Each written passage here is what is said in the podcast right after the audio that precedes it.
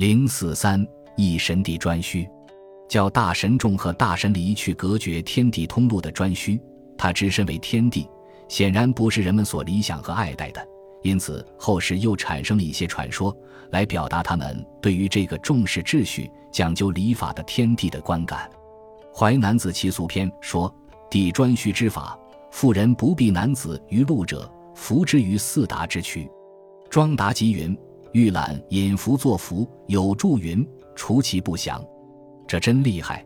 妇女们见了男子要是来不及让路的，就得把他弄到十字路口去，叫巫师们敲钟击磬，做起法事来，符除他身上的不祥。这是何等重男轻女的法律！又如《搜神记》卷一字说：“袭羔羊氏有同产而为夫妇，地放之于空峒之野，相抱而死。”神鸟以不死之草覆之，七年，男女同体而生，二头四手足，是为蒙双氏。这也表现得非常残酷。这一对不幸的男女后来虽然被救活了，却成了二头四手足的怪状，世世代代在人们面前显示他们的羞辱。两段传说是把颛顼作为人帝来续写的，推想作为神帝的颛顼，自然也不会有什么两样。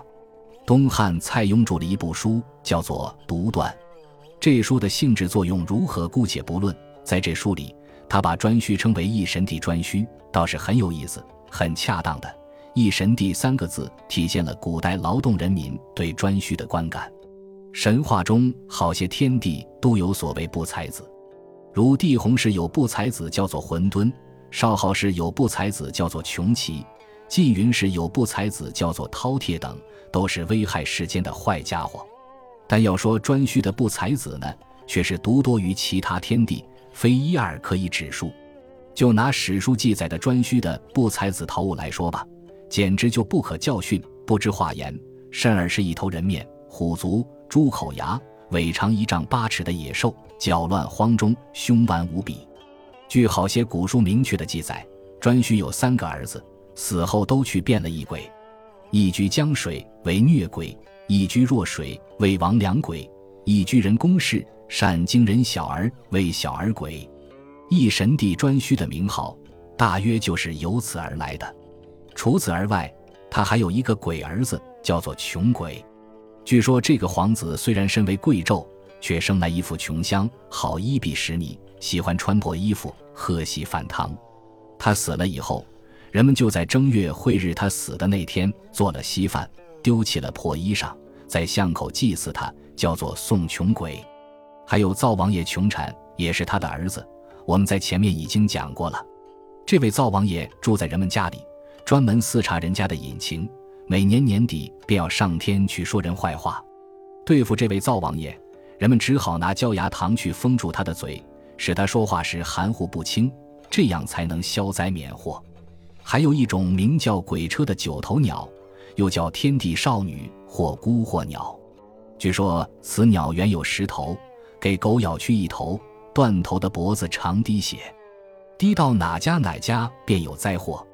我们想，这别名天地少女的鬼车鸟，天地指的是谁呢？恐怕也非颛顼不足以当之。最后说到颛顼的属神玄名即于强，他是皇帝的孙子，论辈分。应该是颛顼的叔父或伯父，但却来做了颛顼的属神。他原是海神而兼风神。当他是海神的时候，他就是鱼身手足成两龙；当他是风神的时候，他就是人面鸟身而两青蛇见两青蛇。庄子《逍遥游》所记的鲲鹏之变的预言，实在就是于强从海神化作风神神话的改装。当他是鱼形的海神的时候，虽然身躯庞大，可还没有什么；当他从鱼形的海神变为鸟形的风神的时候，那可就不得了，不但是鼓起了蓬蓬的飓风，拔木伐屋，而且还在风中夹带着大量的疫力病毒，给人们造成无比的灾害。《淮南子·地形篇》说：“鱼强，不周风之所生也，而不周风，则是主杀生的。”《楚辞天问》说。伯强何处？王逸注：伯强，大利益鬼也，所指商人。王夫之《楚辞通释》文一多，天问是天，均以为伯强就是于强。这样看来，颛顼的属神于强和颛顼同是毅力之神，当无疑问了。由之炎帝和祝融同为火神，少昊和入收同为行神，以穆德王的伏羲和勾芒同为生命之神一样，主神和属神的性格之思总是大体相同的，也和其他天帝一样，颛顼的子孙后代非常繁多。